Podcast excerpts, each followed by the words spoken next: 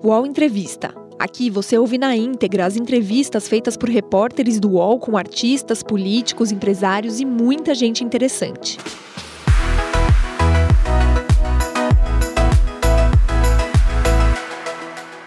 Olá, bom dia. Hoje o UOL recebe aqui no seu estúdio em Brasília o ministro do Trabalho, Luiz Marinho. Obrigada, ministro, pela sua presença. Bom dia, Carla, cumprimentar a Letícia, cumprimentar os internautas e agradecer o convite, a oportunidade, à disposição de vocês. Vai ser uma conversa boa. Comigo nessa entrevista, minha colega Letícia Casado, repórter de Economia do UOL. Bom dia, Letícia. Tudo bom? Bom dia, ministro. Bom dia, Carla. Ministro, vamos começar com um assunto. É, a gente anunciou a entrevista aqui no UOL, então já tem algumas perguntas. Eu vou começar direto nesse assunto do Uber. É, o, senhor, o senhor falou é, recentemente aí, em algumas declarações que não, não se importaria muito se o Uber saísse do Brasil. Como é que está as negociações com, as, com, essas plataformas? Como é que o senhor vê hoje é, essa regulamentação? E como é que está essa relação? Não tem mesmo problema se o Uber deixar o país? Primeiro, Carla, tranquilizar a todos que eventualmente se preocupam com essa questão. Ela não existe, a bem da verdade. Ah, o depoimento da Uber para mim é o seguinte: o Brasil significa o mercado número um deles. Então, não se cogita a Uber sair do Brasil. Ah, o debate foi no sentido de qual a preocupação do ministro do Trabalho. Número um, tem que proteger os trabalhadores e trabalhadoras. Esse é o ponto de partida. E para isso é preciso fazer um processo de regulação que pode ser chamado de enquadramento. Quando eu usei a palavra enquadramento, algum colega da imprensa disse: Isso o Uber não gostava. Mas não estou preocupado se a Uber vai gostar ou não vai gostar. Nós precisamos proteger o trabalho, a função, para dar dignidade, para dar condições de trabalho, eh, evitar excesso de jornada, porque excesso de jornada coloca em risco o profissional e quem eventualmente contratou o seu serviço, no caso, especialmente do transporte de pessoas, porque isso pode levar a acidente, pode levar a morte, como aquele acidente do caso lá do, do moço lá.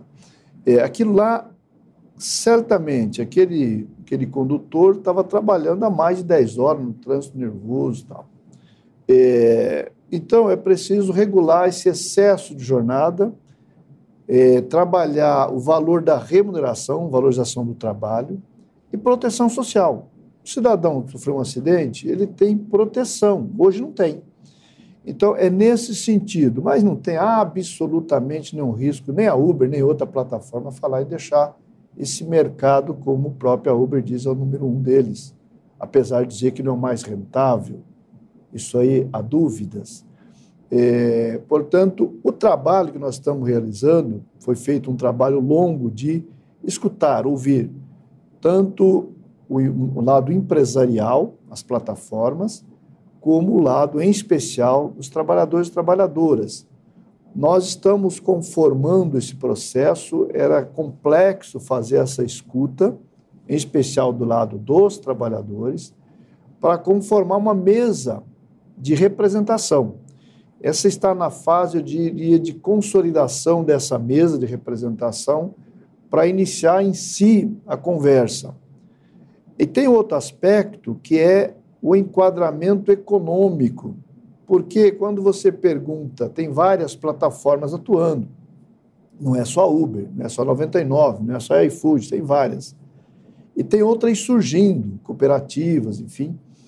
Mas quando você pergunta qual a tua, o teu cadastro, na teu KNAI, como está sistema financeiro, intermediação de mão de obra, é, locação, é, empresa de tecnologia. Bom, qual é a atividade econômica? Tem que ter uma atividade econômica que todas elas se enquadrem. Isso aqui, evidentemente, que não é o Ministério do Trabalho que o fará, o Ministério em, em conjunto não é com as outras áreas de governo. Mas ah, essa é a ideia. Mas tenho certeza que as coisas vão caminhar. Até porque, quando você fala de proteção social, todas as plataformas concordam que é necessário construir uma proteção social, o que é a prioridade do ponto de vista do Ministério do Trabalho. Então, tenho certeza que nós. Eh, não é fácil, não é simples, evidentemente, mas nós chegaremos lá. Ministro, é, como que, o que, que os senhores estão discutindo nesse, nesse grupo de trabalho? Como é que essa regulamentação poderia ser feita na prática? A empresa vai ter que pagar INSS para o funcionário? Mas é claro. Mas aí seria um modelo assim intermediário entre a carteira de trabalho e um trabalhador autônomo? Veja, isso nós vamos discutir, pode ter, podemos chegar à conclusão que tenha uma alternativas para ser acessada.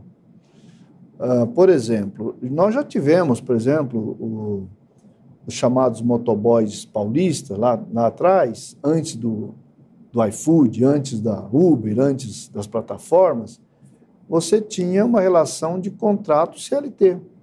Trabalhadores, motoboy contratado exclusivamente para uma empresa de entrega. Então, esse é um regime CLT. Pode ter regime CLT? Pode ter. Pode ter regime autônomo? Pode ter regime autônomo. Ou seja, nós não estamos, assim, a priori, preocupados em ter uma única possibilidade. Agora, quando você pergunta a muitos trabalhadores, porque, fazendo um parênteses, você teve um processo de até agressivo contra a CLT, contra a Justiça do Trabalho, o Ministério Público do Trabalho, a formalização e, uma, e um ataque ao trabalho trabalho formal. Ah, porque o empreendedorismo está na moda. É importante o empreendedorismo, tem que saber o que é ser empreendedor. Ah, o motorista o micro... de Uber não é um empreendedor. O... Né? Exatamente. O microempreendedor, o que é o microempreendedor? Para ser um, para ser, eu sou um microempreendedor. O que é o um microempreendedor? Ele tem que ser proprietário dos seus meios. Ele determina a sua tarifa, o seu preço, a sua condição de trabalho. Se ele é simplesmente intermediado por alguém, ele já deixou de ser o micro, a conceito de ser empreendedor. Então, você tem esse debate falso de trabalhadores sendo convencido nessa disputa da desregulamentação total, que ele, ah, sou, sou empreendedor. E aí, como você disse, Carla, ah, um motorista de aplicativo, empreendedor do quê? Né? Aí pergunta assim, qual, qual o teu desejo, tua necessidade que você sente no teu trabalho? Eu trabalho demais, ou seja, está reclamando de excesso de trabalho. Ele está pedindo para ter uma jornada. Aí eu gostaria de ter férias. Eu gostaria de ter férias. Bom, como você tem férias? Eu gostaria de ter 10 terceiro. Eu gostaria de ter INSS. Eu gostaria de ter fundo de garantia. Até muita gente diz isso. Bom, isso é tudo CLT. Mas... Eu não quero CLT porque eu sou microempreendedor. Espera um pouquinho, mas eu quero tudo isso. Tudo isso só é possível com a CLT. Ah, não, eu topo ser, eu quero contribuir, eu quero a Previdência Social, mas eu não quero o regime CLT né, na sua totalidade. Eu posso ser contribuinte autônomo da Previdência e ter a proteção social. Isso é possível? Bom, nós vamos isso é. Eu, se eu der todas as respostas, eu não preciso do grupo de trabalho. Tá certo? Eu escrevo tal e mando para o Congresso. O grupo de trabalho é exatamente para dar essas respostas que nós estamos pedindo. Nós, eu digo, cada trabalhador, cada, cada empresário de plataforma, enfim, né? Então, o grupo de trabalho tem exatamente essa tarefa. Às vezes a imprensa me pressiona na ansiedade da resposta final. A resposta final, quem tem que dar é o grupo de trabalho. Mas dá para a gente ter uma ideia de quanto tempo? Porque daí, de novo, só repetindo, eu comecei com essa pergunta porque foi a pergunta que, é, quando a gente anunciou a entrevista, veio de muita gente, então há muitos interessados. Dá para ter um horizonte de quando isso pode ser resolvido? Esse ano ainda? Porque é uma discussão que já estava no governo anterior, né? Não é uma coisa totalmente nova. Mas estava no governo anterior, mas tinha outras características, não tinha a preocupação que nós estamos colocando, que amplitude nós estamos colocando. Era bem bem singelo o trabalho que eu encontrei lá, tanto é que foi para o lixo. É, eu creio que nós vamos trabalhar abril, maio, junho, 90 dias. Se o grupo funcionar bem, pode produzir o resultado para oferecer no segundo semestre ao Congresso Nacional o que é possível tramitar.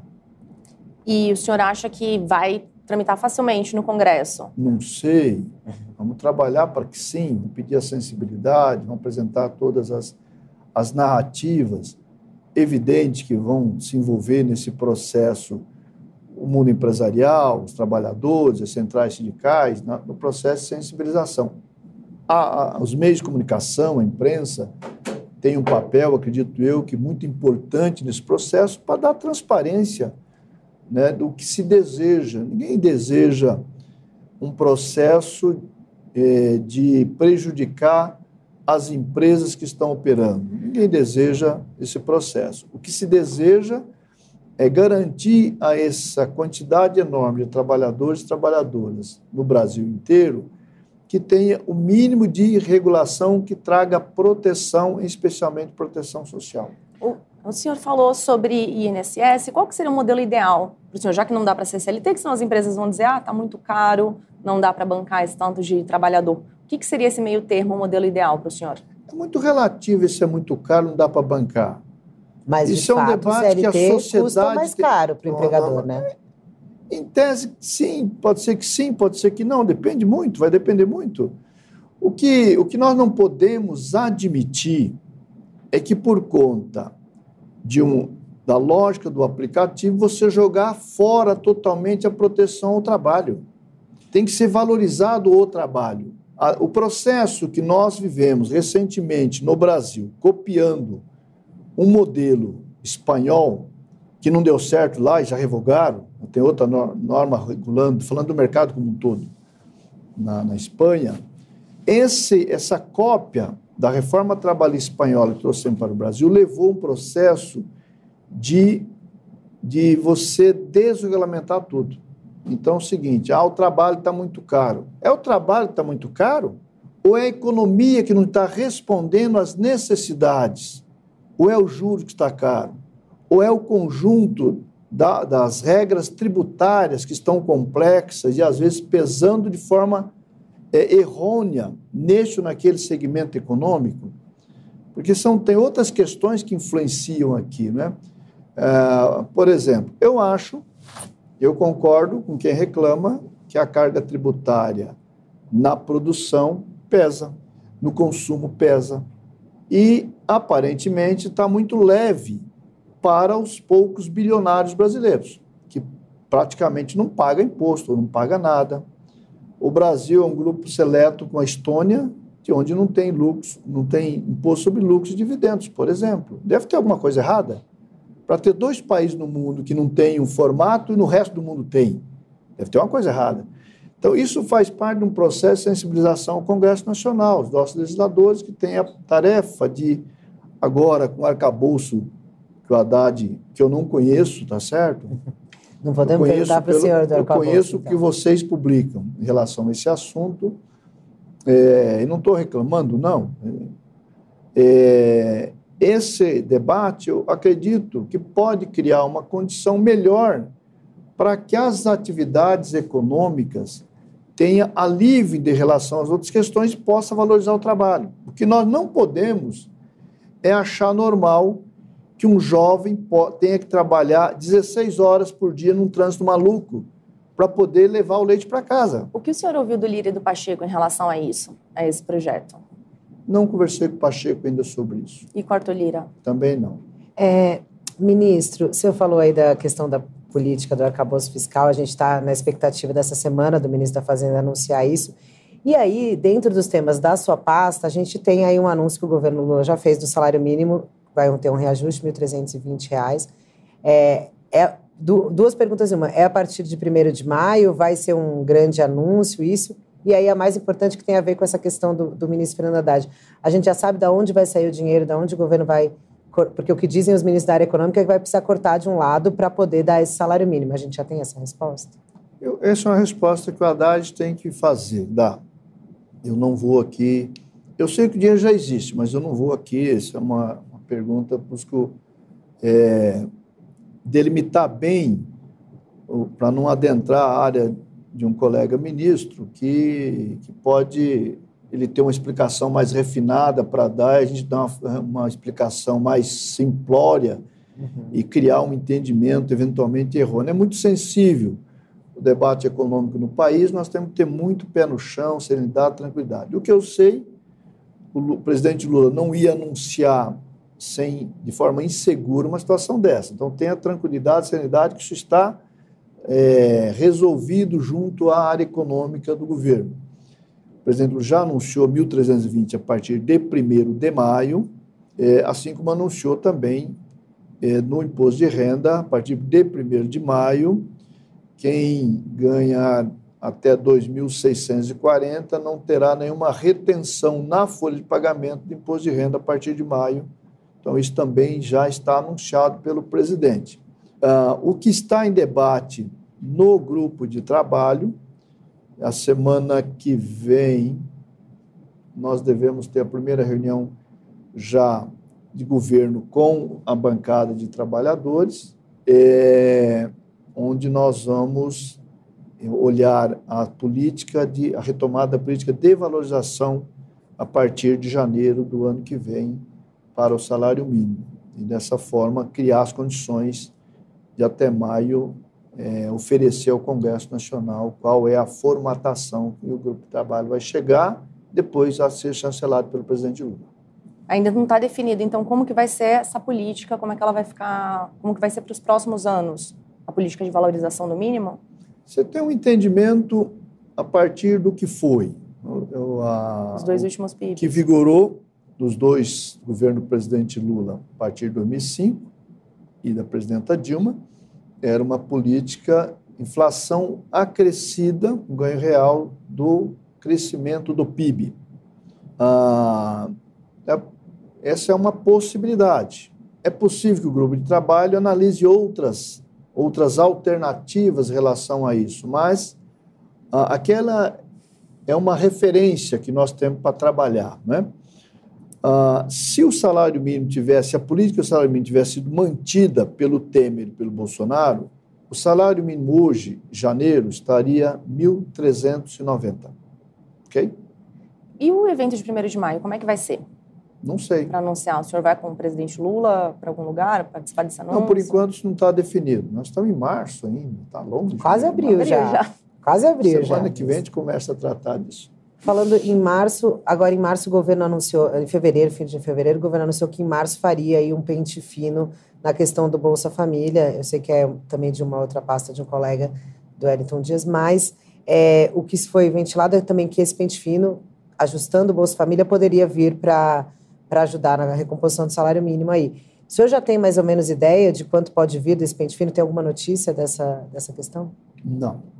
Eu sei que o ministro Elton, sua equipe, vem trabalhando bastante isso. Tem um assunto que eu tenho trabalhado com o ministro Elton Dias, que é no processo de estimular a formalização do trabalho, inclusive trabalhando é, com, a, com o público cliente, a clientela do Bolsa Família. Nós temos um acordo que vamos assinar, se tudo der certo, eu creio que vai dar certo, com o setor do café, né, os cafeicultores brasileiros, que trouxe a mim uma, uma demanda recente, dizendo que olha, vamos iniciar nossa safra e nós temos dificuldade de contratação formal, porque às vezes a família está no Bolsa Família e a insegurança de deixar o Bolsa Família, assinar um contrato que é temporário, por tempo determinado, por 60, por mais, máximo 120 dias, e aí ele, ao sair, em segurança de voltar para o Bolsa Família. Interagimos isso com a equipe do ministro Elton Dias, é, então nós vamos, estamos oferecendo a segurança a esses trabalhadores, a depender da renda da família, ele pode, ele poderá ter suspenso o pagamento total ou parcial a depender da renda da família. E ao concluir o trabalho ele possa voltar é, receber normalmente o Bolsa Família. Só ele mantém o cadastro, portanto, suspendiu o eventual pagamento ou pagamento parcial, ele voltaria para no estímulo de formalizar o mercado de trabalho o mais amplo possível. Esse tipo de acordo nós vamos buscar fazer com todos os safristas, vamos organizar gradativamente. Isso tem a ver também com o combate ao trabalho escravo. É, esse é um tema Vocês importante. observaram que no governo Lula Dilma vinha caindo o trabalho escravo no Brasil, com essa campanha do desregular, do fragilizar, né, a vulnerabilidade total do mercado de trabalho, a terceirização do jeito que foi exercida, acabou retomando com muita força o trabalho escravo. Então, o ano passado teve 2.575, se eu não me engano, é, de liberados. Esse ano já está em 977 para três meses, é um número muito, muito grande. É, e estourando em atividade econômica que nunca tinha acontecido. Nós estamos orientando ah, nos estados para que a gente antecipe esse processo, porque nós não queremos chegar já com o trabalho escravo sendo praticado, nós queremos evitar que o trabalho escravo aconteça. Agora, isso é necessário o envolvimento da sociedade como um todo, dos meios de comunicação, é, dos parlamentares, no município, no Estado, na União, enfim, os empresários, a sensibilização, a, a constatação que isso aqui faz um mal à sociedade, faz um mal, em primeiro lugar, à pessoa atingida, é inaceitável essa relação, mas faz um mal também para o Brasil, né, para a imagem do Brasil lá fora, para o mercado brasileiro, para a exportação é, brasileira, tudo isso acaba criando um, um constrangimento muito grande. Então, a sociedade tem que se conscientizar no amor ou na dor que é preciso acabar com o trabalho escravo no Brasil. Isso é inaceitável. Então, a busca de você mapear todas as safras e provocar o empresariado para, de forma antecipada, fazer os acordos de monitoramento. Conceito que a OIT apregoa, do trabalho decente, então, desde a origem até o, pós-venda, final, enfim. Quem tem a grande responsabilidade nisso? Letícia Casado, querida Carla, queridos é internautas. É a empresa principal, a empresa mãe. A empresa mãe ela tem que saber que o contrato que ela realiza com subcontratado, ele tem no contrato está estabelecido a condição de trabalho dos contratados terceirizados, por exemplo. Então, é, é preciso que esse monitoramento da responsabilidade social esteja no contrato. Tenho certeza absoluta que, se isso for feito com a participação das entidades sindicais, tem que recuperar o papel dos sindicatos, o fortalecimento do sindicato, a representatividade a gente acaba com o trabalho escravo no Brasil. Ministro, antes de... É, então, eu espero que para o ano que vem, não para esse, esse ano é que eu acho que o trabalho, o número vai ser grande, a quantidade de trabalhadores libertados, tem mais uma operação acontecendo hoje em um, dos nossos estados, é, onde nós vamos trabalhar né, determinação na fiscalização, mas nós queremos passar, antecipar, evitar que eles aconteçam. Ministro, antes de aprofundar a questão do trabalho escravo, que a gente tem uma série de questões também sobre isso, eu só queria entender um pouquinho melhor, é, aproveitando essa história do, do, da inclusão socioeconômica, que o senhor está conversando com o ministro Wellington Dias. Seria um modelo de contrato temporário para o beneficiário do Bolsa Família trabalhar na agricultura, com, coberto com direitos trabalhistas? Como que seria isso? Você, os senhores estão criando um modelo o, específico? As um safras tempo? do campo então você tem lá as famílias, faz a plantação, na hora da colheita, eles não conseguem, precisa contratar, tem lá o conjunto de funcionários permanente, né, na fazenda, por exemplo. Uhum. Tem lá, por exemplo, 10, 20, depende do tamanho da propriedade, qual é a, qual é a safra, qual é a, a que ele planta, se é soja, se é cana, se é café, se é maçã, se é fumo, se é algodão. E tem lá os, contra... os trabalhadores permanentes. Nas safra tem os safristas, eles contratam, às vezes, inclusive, importando de outros estados. É o caso da uva, trabalhadores da Bahia. Da Bahia. Mas tem do Maranhão, tem de Minas, tem do Paraná, tem os vários estados brasileiros, às vezes migram trabalhadores para lá e para cá. Eu fui, eu fui, meu pai era pequeno produtor. Você tem a, a troca de dias. Eu, meu pai cansou de me mandar, filho, vai lá trocar dia com o seu Francisco, lá com o seu Antônio, com o seu Sebastião. Ia eu lá ajudar, ou colher arroz, ou colher algodão, ou raliar algodão, ou, ou chacoalhar, bater milho. Hoje não tem mais nada disso, é tudo máquina. Uhum. Mas tinha muito isso. É, que às vezes é insuficiente. Troca de dia, troca ali os pequenos detalhes. Mas se a, a safra é maior, talvez você tem que contratar gente. Às vezes você não tem ali no estado, então você tem que migrar de outro estado. Tudo isso tem que ser regulado. Nós vamos retomar as portarias que regulavam isso, que foram extintas do governo Bolsonaro, para organizar esse, essa, essa prestação de serviço, esse transporte de pessoas. Tem que ter, tem que ter um monitoramento para a qualidade do transporte, qualidade da, da, da pousada, qualidade da refeição, enfim, você tem um conjunto de procedimentos que tem que fazer. Esse trabalhador, ele tem um contrato durante a safra.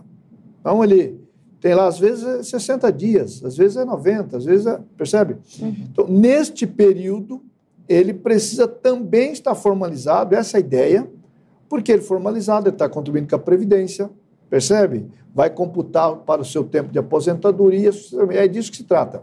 Esse trabalhador, ele pode ser que ele esteja recebendo Bolsa Família.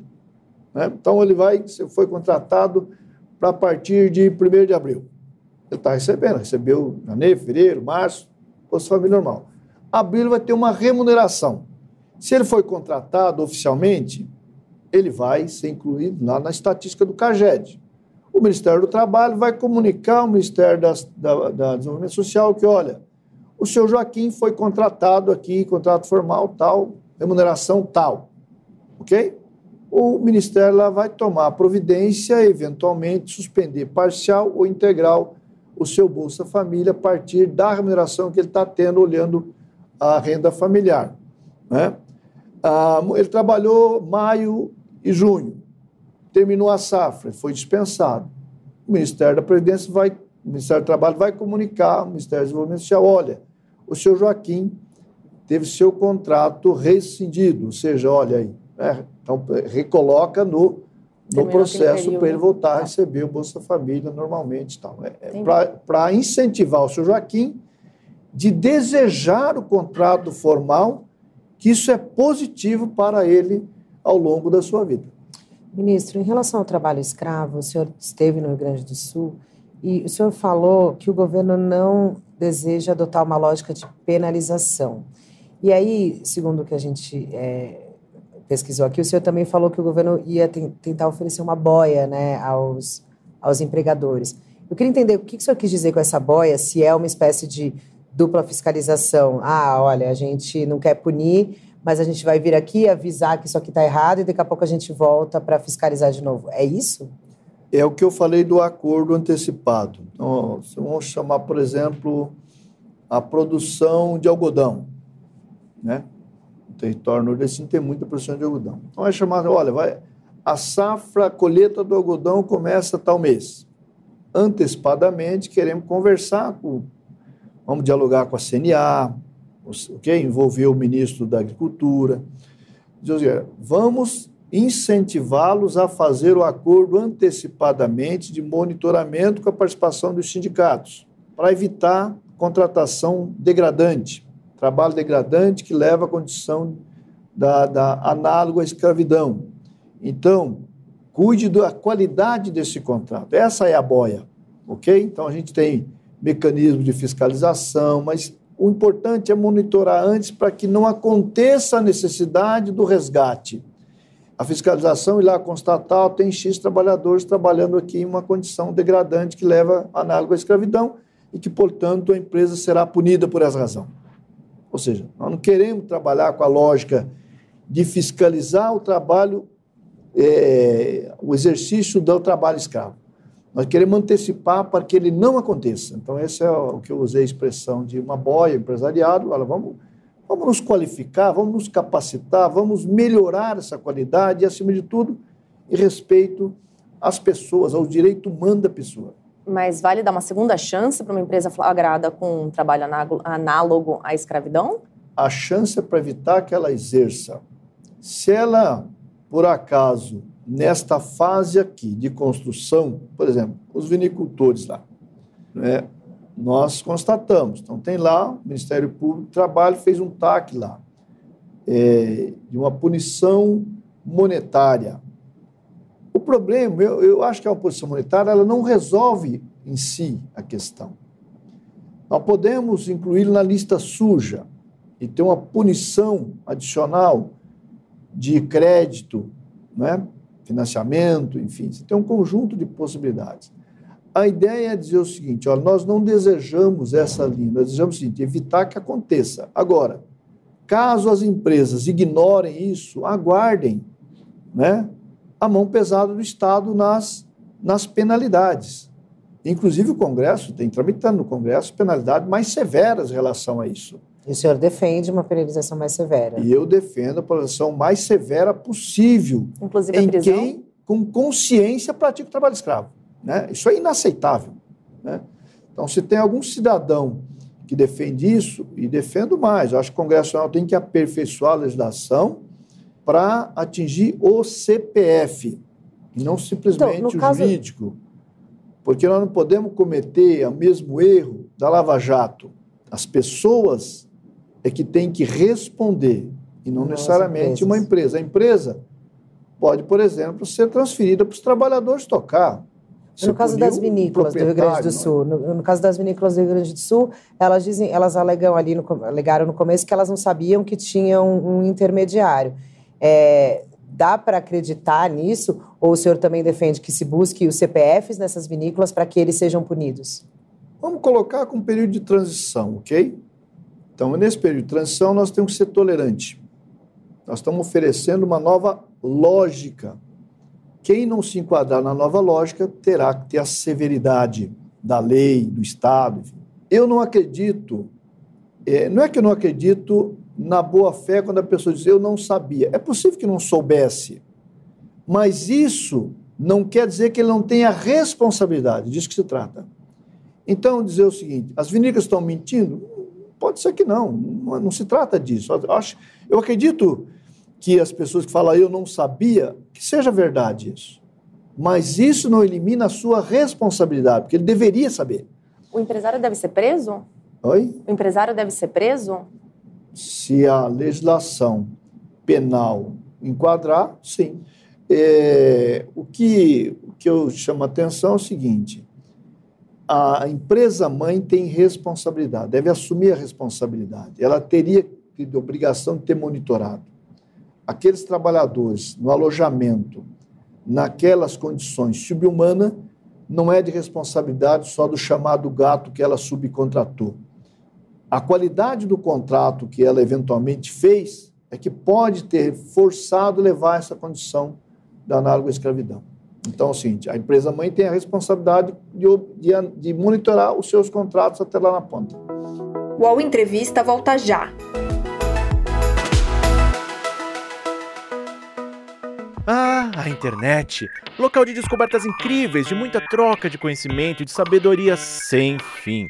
Política, haters, discussão, briga de fandoms, as tretas. Poucas coisas ainda são capazes de fazer brilhar nossa luzinha interior. A fofoca, as celebs, as subcelebs, cultura pop, cinema, séries, TV, música, memes, os reality shows, entretenimento.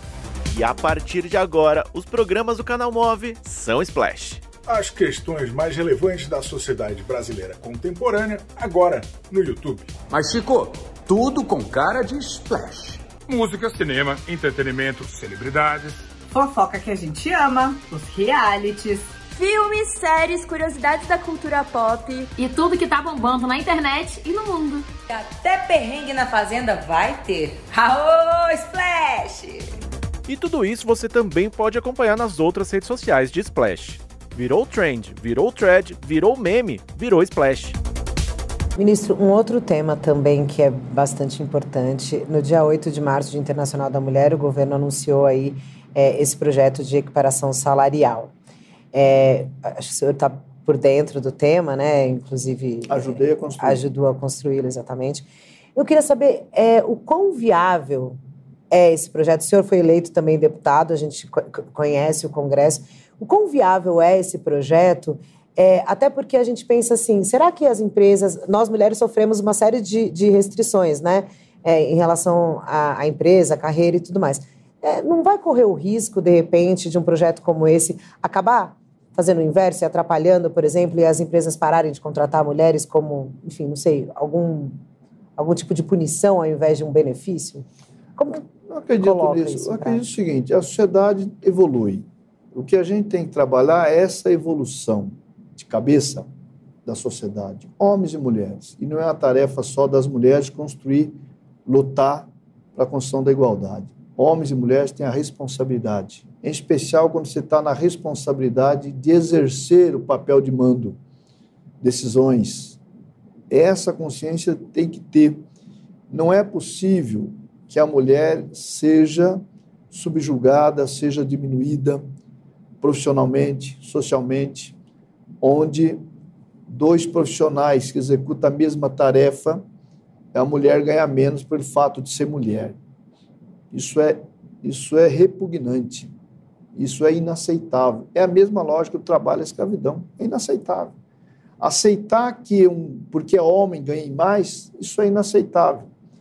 É, aceitar que o salário tem que ser diferente porque tem, tem, tem a licença maternidade e tal, é inaceitável. A sociedade tem que evoluir para isso.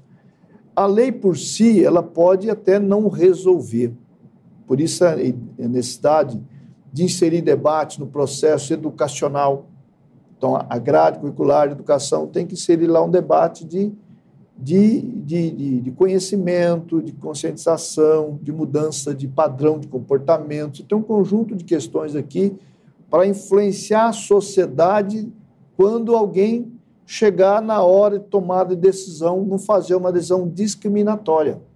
É a mesma lógica das convenções 190 e 156, que o presidente também assinou para ser é, sancionada pelo Congresso, para ser ratificada pelo Congresso é, de combate ao assédio moral, ao assédio sexual no ambiente de trabalho, o estímulo à, à igualdade de respeito, igualdade de oportunidade entre homens e mulheres, igualdade salarial, enfim.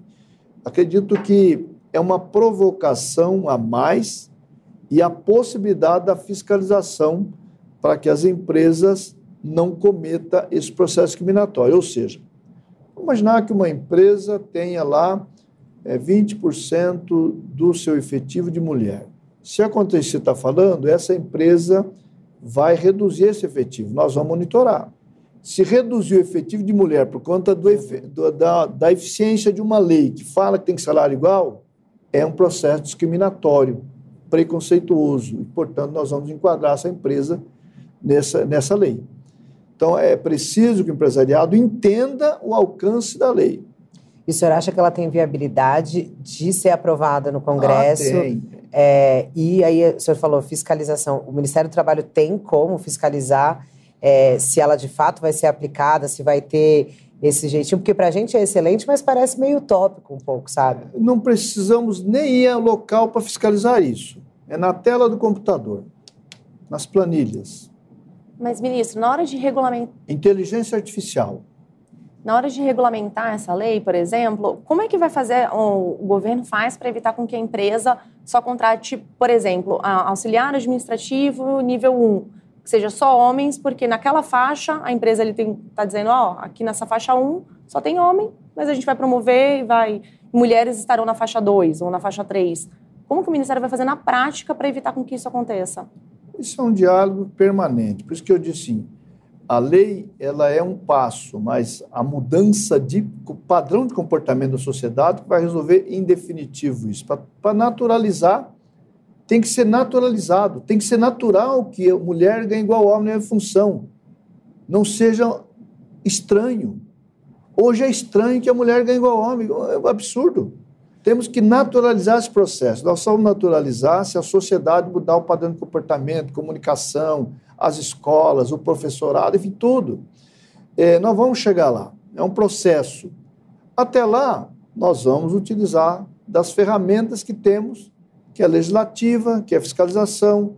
Se uma empresa, de repente, tem um segmento, só tem mulher, troca por homem, é um ato discriminatório, nós vamos atuar. E não preciso, digo de novo, não preciso nem ir lá na empresa para fiscalizar isso. A inteligência artificial das planilhas dos dados que as empresas têm obrigação de, de, de, de conceder mês a mês, ah, o computador vai me dizer, essa empresa, opa, tem um alerta aqui, essa empresa aqui tem problema, fiscalização vai atuar. Ministro, essa questão do, do, da equiparação salarial, dá para dá considerar que vai ser uma das prioridades é, da sua pasta no Congresso? Porque a gente tem o, o, trabalho no Congresso está demorando para começar, teve demora na comissão, agora tem aí uma briga do Lira do Pacheco com a questão das MPs, até quero ouvir a, a opinião do senhor em relação a isso.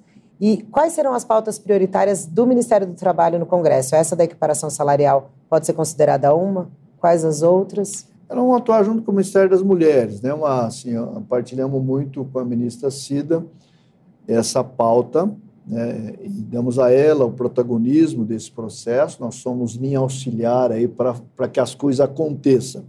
E, e vamos trabalhar junto no Congresso. Portanto, uma, uma agenda prioritária da ministra e que nós estamos no papel auxiliar de ajudar na tramitação, do convencimento, enfim. Temos uma bancada feminina maior no Congresso Nacional, bastante bastante comprometida com isso, no convencimento aos seus pares masculinos lá na, no Congresso, que as coisas andem. Em relação ao conflito da Câmara e Senado, eu não tenho opinião. Nós estamos aí para ajudar no processo de selar paz, entendimento, enfim. Mas não tem nem aquela tem opinião que quase todo mundo aqui tem em Brasília que o Lira hoje é o homem mais poderoso da República? O Pacheco também é. Os dois são poderosos e são, e são maduros. Tenho certeza que um, a um termo bom. E aí, só para complementar, e do Ministério do Trabalho, a regulamentação dos aplicativos, o que, que é a prioridade da sua pasta no Congresso? Veja, nós é, estamos obrigados a ter várias prioridades. O aplicativo é um, né, as pautas que diz respeito ao trabalho escravo é prioridade também, entra na nossa pauta de cuidar ali com carinho, a pauta relativa às mulheres da mesma forma, é né, muito importante que a gente atue com a ministra para que as coisas aconteçam né, as pautas de direitos humanos, que interceda junto ao, ao, tema trabalho, nós vamos atuar com o ministro Silvio é, de forma a tramitar. Ou seja, o trabalho ele acaba é, estando presente em várias pautas dos outros ministérios que a gente né, está, tra vai trabalhar com parceiro no processo aí. Né? É evidente que o tema da econômica é muito importante para o trabalho. Esse, o Ministério do Trabalho, ele não por si, sozinho, não gera empregos. O que nós precisamos facilitar, ajudar, é que as atividades econômicas se, se recoloquem. A reindustrialização faz parte importante da, do tema trabalho. Tudo isso é que vai levar à geração dos milhões de empregos que nós necessitamos. Né? Nós tivemos emprego positivo é, em janeiro, de 84 mil e poucos é, pós-trabalho. Fevereiro, vou anunciar hoje. É, é antecipa aí para gente já como está o número ah, de os hoje. Os colegas vão reclamar. Ah, né? só aí, uma pista, é tá bom. assistindo, menino. Será positivo. Será positivo e será é, acima de é, acima de 200 mil positivo. Então, depois aí, quanto a gente vai falar mais tarde. Ah, enfim, vamos trabalhando e estimulando que aconteça. E as atividades econômicas são fundamentais para que a gente possa ter um, ver um, um cenário crescente no, no, na geração de trabalho. Tem o processo de capacitação, de qualificação, nós estamos, estamos reorganizando a rede, dialogando com os municípios, dialogando com os estados, para que as coisas também aconteçam, facilite. Você pode ter é, orientando-os, é, é, por exemplo, qual qualificação naquele território necessário para você não, não mirar errado, você está formando para uma atividade, o mercado está pedindo outra atividade, então é um, é um, desperdício. É, o conhecimento sempre não é desperdício, o conhecimento sempre é importante, mas é um desperdício para aquele, aquele momento conjuntural ali, de qual a, qual a função que você tem que preparar, para ser investimento certo que a pessoa vai ter acesso àquela oportunidade. Então, isso tudo nós estamos trabalhando com muita, muito afinco. O governo está completando 100 dias agora, daqui a alguns poucos dias. Ah, o que, que o senhor vai trazer de concreto para essa data? Tudo isso nós estamos falando. Tudo está tudo, tá tudo inicial ainda. Estão acontecendo. Tudo está acontecendo nos 100 dias. 100 dias, o que era possível fazer? É montar o grupo de trabalho, é organizar o setor, é criar as condições, né? para que as coisas aconteçam ao longo dos quatro anos, dos dez anos, vinte anos. Tem coisa que você faz hoje que vai valer para lá para frente. Portanto, isso de alguma forma está nos 100 dias. Mas tem alguma bandeira, assim, porque do que a gente sabe, o presidente Lula está querendo fazer um grande evento, uma, uma marca aí dos seus 100 dias. Do Ministério do Trabalho, vai ter alguma bandeira assim principal do que nesse Tudo isso nós estamos falando agora, tem coisa tá. nós preparamos, está no Congresso tramitando, mas nós preparamos nos 100 dias. Agora, para virar lei depende lá do Congresso, percebe? Sim. O salário mínimo vai estar dentro de 100 dias, né? Então, são todos é, o aplicativo. Organizamos o trabalho para iniciar os trabalhos dentro de 100 dias. Então, isso é um pouco o que é possível fazer uhum. em 100 dias, né? É, não tem obra para o Ministério retomar. O Ministério retomou obra. Não, isso aí é com transporte, isso aí é com minha é cidades, é educação, é saúde, né, que tem obras paradas. Não é o caso aqui. Né? Aqui é mais nesse campo mesmo do entendimento, da, da, da, construir um outro padrão de convivência entre capital e trabalho. Então, é, é nesse sentido que as coisas estão acontecendo. A gente está caminhando quase para o fim, já está passando rápido. Eu vou fazer uma pergunta mais política e depois a Letícia complementa algumas econômicas aqui que a gente tem dúvidas. É, a gente viu nesse começo de governo, 100 dias, aí o senhor é um quadro histórico do PT, né, conhece muito bem o Partido dos Trabalhadores. A gente viu aí um, um embate quase que público né, entre a presidente do PT, Gleisi Hoffmann, e o ministro da Fazenda, Fernando Haddad. É, tem algumas discussões de é, enfim, de fundo econômico, aí de postura, que eles divergem, e o presidente Lula está arbitrando. Eu queria saber um pouquinho da sua opinião, como é que o senhor acha, como é que o senhor vê essa disputa, digamos assim, ou essa briga pública entre o Partido dos Trabalhadores e o ministro Fernando Haddad? Isso é o que a gente costuma chamar aqui de fogo amigo, né? O senhor acha que é natural que haja fogo amigo no governo, assim? Veja, às vezes eu leio umas matérias e falo, mas como é que surge um trem desse? né? porque, eventualmente, uma intervenção de um, de um dirigente, uma dirigente do partido, é, ser interpretado como está tirando alguém. Uma fala de um agente do governo ser interpretado está respondendo. Às vezes não é. Eu vejo que nós estamos construindo um processo e nesta construção de um processo que leva a criar um produto, ele tem visões diferentes que depois viram um produto, né? É, você planta uma semente, ele vai nascer, crescer para dar os frutos. Né? Nesse crescimento aqui, você teve que combater a formiga, você teve que combater as pragas tal, para dar o fruto. A mesma coisa, é um processo de construção que às vezes tem lá pequenos nuances de visão de como construir. Mas no final das contas, é, estão procurando o mesmo produto. Isso é o que mais importa. Né? E não tem grandes divergência, pelo menos eu não tenho enxergado que há grande divergência. Todos desejam que os juros baixam, Haddad deseja mais que ninguém, mais que ninguém, né, que o juros baixe.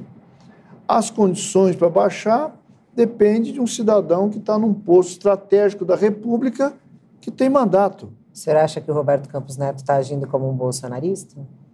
Eu não sei se está agindo como bolsonarista, ou se é pior, ou se, não sei exatamente o que, mas é, acho que se ele está é, imbuído do papel de presidente do Banco Central, que tem em sua, seu poder um conjunto de, de políticas para ele tomar a decisão, ele está, no mínimo, equivocado na sua leitura. Essa é a visão do mundo. Ninguém compreende os juros praticados no Brasil. Não é? Ah, mas no mundo está alto. É verdade. Mas no Brasil está muito mais. O que, se, o que se diz não é para que o juro fosse baixo, é que fosse autoadequado ao momento econômico que o país precisa. Não é para baixar para dois imediatamente, para três imediatamente. Todos sabem sabe que não é possível isso. Mas é preciso iniciar um processo gradativo de redução dos juros para facilitar a retomada do crescimento da economia. A economia está sangrando, está sofrendo. Então, só é possível a gente falar que nós vamos ter um crescimento vigoroso se a gente calibrar né, as ações econômicas em relação a isso. Isso não depende só do Haddad, depende do Haddad, sim, da sua equipe, mas depende do presidente do Banco Central. Ele tem uma, uma, um dente da engrenagem ali que, se, que não está funcionando adequadamente. Então, é, esse, é, esse é o diagnóstico, não é do presidente Lula, não é da presidenta Gleisi, é, de, é, é um grande consenso. Nacional. Até os bancos estão reclamando que o juro está em excesso, que está interferindo na atividade econômica. Ah, ministro, uma última pergunta aqui ah, sobre FGTS. O saque aniversário do FGTS, ia ter uma reunião prevista para março do Conselho Curador? Essa reunião aconteceu? Vai acabar o saque aniversário? Como é que está isso? Eu diria o seguinte, uh, o maior problema não é o saque aniversário. Eu acho um equívoco terem feito, mas não é o maior problema. Se tivesse criado saque aniversário só, não teria graves problemas. Qual é o grave problema? É a alienação do fundo de garantia que, a partir do saque aniversário, foi autorizado. Essa lei precisa mudar. Hoje tem 86 bilhões do fundo de garantia alienado junto aos bancos. Então você tem sua conta do fundo. Os bancos vêm e te oferecem para alienar o seu fundo. Portanto, vai trabalhar com o seu dinheiro, alienou lá, é do banco, não é seu mais, e nem do fundo de garantia, é do banco. Está alienado lá. Ele vai trabalhar com o seu dinheiro cobrando juros de você trabalha com seu dinheiro, cobrando juros de você. Alguma coisa errada? Isso é o paraíso dos bancos? Não pode. Isso é uma isso é um crime contra os correntistas do fundo de garantia e contra o próprio fundo. Enfraquece o fundo enquanto um fundo destinado a promover investimento para gerar empregos na habitação, saneamento, infraestrutura. Percebe? E ainda criou um outro problema muito grave ao correntista, ao cidadão ou cidadã que tem é, a conta do fundo de garantia. Eu recebo todo dia no meu Instagram, no meu e-mail, é, de pessoas reclamando. Olha, eu fui, eu fui provocada pelo sistema financeiro a, a tomar o um empréstimo. empréstimo. Tomei o empréstimo, mas eu não fui informado, não fui informada que ao tomar essa ação, eu aderir ao saque aniversário, eu teria que ficar dois anos sem a possibilidade, em caso de demissão, sacar o meu saldo. Então, o cidadão que às vezes tem 50 mil reais no seu fundo de garantia, ele fez dar um empréstimo de 10 mil reais, alienou 10 mil reais junto ao banco, e, e ele foi demitido. Portanto, qual é a lógica que deveria, pelo menos, com racionalidade constitucional, que essa lei é inconstitucional, acima de tudo, é dizer o seguinte: essa pessoa poderia chamar o sistema financeiro e dizer: olha, eu lhe devo 10 mil reais, vou antecipar o pagamento. É, tira aí os juros, tá certo? Tem que fazer o deságio, pratica o deságio quanto eu lhe devo. Vou te pagar de uma vez, através do meu saque, e sacar meu saldo para suprir as minhas necessidades do infortúnio do desemprego. E o senhor conseguiu pautar isso no Conselho Curador? O Conselho está sendo reorganizado, porque, como foi bagunçado pelo Bolsonaro, nós estamos reorganizando. Então, ainda não ajustamos ainda, por isso que a reunião não aconteceu. Deve estar tá, agora, durante abril, deve acontecer, mas, infelizmente, eu não conseguirei resolver no Conselho Curador. É Bom, lei. E aí vai ter que fazer, revogar a lei e tentar uma nova lei. Provavelmente, agora, durante o mês de abril, nós vamos encaminhar, vamos discutir se é medida provisória, se é lei, tem esse embrolho aí do, da, das casas, né, que nós temos que dialogar com, com os presidentes para tomada de decisão de qual mecanismo que nós vamos adotar. Ministro, o senhor falou aí no nome que eu, o ex-presidente Jair Bolsonaro, é, ele está, segundo ele mesmo e o PL, voltando ao Brasil essa semana e a expectativa do, do PL é que ele seja aí o líder da oposição ao governo Lula. Queria saber qual que é a sua avaliação desse retorno do Bolsonaro. O senhor acha que tem que, que vai, com ele no Brasil a oposição vai ficar mais fortalecida ou não? Não tenho opinião sobre o Bolsonaro. É desprezível que não dá nem para ter opinião. que nós precisamos Mas ele é teve focar... quase metade dos eleitores do país, junto com o presidente Lula. A eleição já foi, vamos virar a par. Nós estamos preocupados agora em governar o Brasil é cuidar do povo brasileiro, é unificar o Brasil, enfim. Nós temos muita tarefa aqui, não dá para ficar perdendo tempo com o Bolsonaro. Nós temos que perder, investir nosso tempo no que nós temos que fazer. Tá certo. Uma última: o presidente Lula adiou a viagem à China é, por conta do estado de saúde. O senhor tem tido, com, tem, tem estado com ele, como é que ele está? E aí a gente tem a notícia que parece que a viagem foi remarcada para o dia 11 de abril. O senhor tem essa informação também? Não tem informação de quando foi remarcado. Eu sei que será remarcada em breve. Não sei se será abril, talvez mais provável para maio. É... Ele está muito bem. Estive ontem num despacho com ele, está tá praticamente zerado. Tá trabalhou o dia inteiro ontem. Né? Mas tem que descansar um pouquinho, não tem não? Eu acho que ele deveria é, cadenciar a sua atuação como aquele time que cadencia o jogo. Ninguém suporta trabalhar 20 horas por dia. Enfim, não dá. Então, acho que é. Mas é, o presidente Lula ele tem muita experiência, sabe que.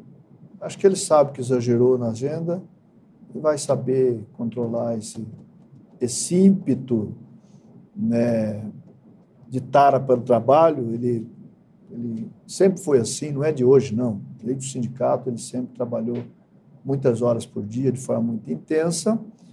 É, agora é preciso organizar esse processo melhor, ele tem consciência disso, seguramente vai organizar e, e os profissionais que o cerca também são experientes, têm consciência disso. Tenho certeza que o presidente vai cuidar melhor dessa cadenciar essa agenda dele para produzir igual está produzindo é, e não ter que se matar de trabalhar.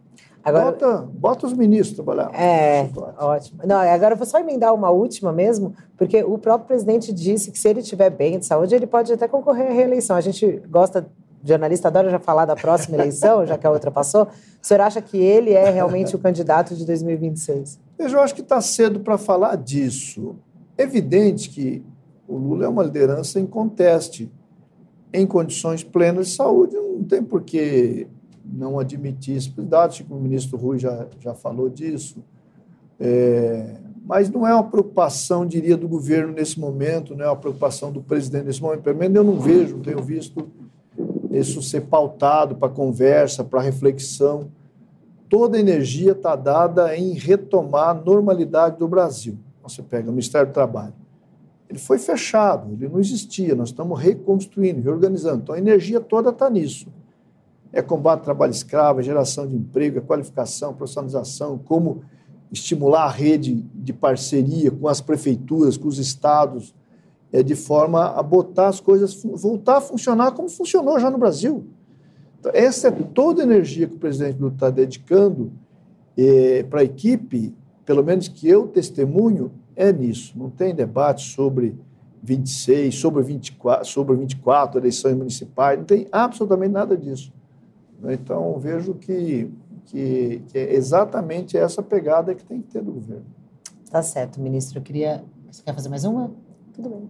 Vamos, é que a gente já está estourando nosso tempo. Queria muito agradecer a sua presença, ministro, os seus esclarecimentos aqui em nome do, da audiência do UOL. Obrigada pela sua participação. Eu que agradeço a a oportunidade, o espaço. Deixa um abraço a você, Carlos, você, Letícia. Muito obrigada, ministro. E aos nossos internautas. Obrigada, Letícia, pela entrevista. Obrigada, gente. E obrigada a você que acompanhou a gente até agora. E você pode compartilhar e ver a entrevista no YouTube do UOL. Até a próxima. O UOL Entrevista e outros podcasts do UOL estão disponíveis em uol.com.br/podcast. Os programas também são publicados no YouTube, Spotify, Apple Podcasts, Google Podcasts e outras plataformas de distribuição de áudio.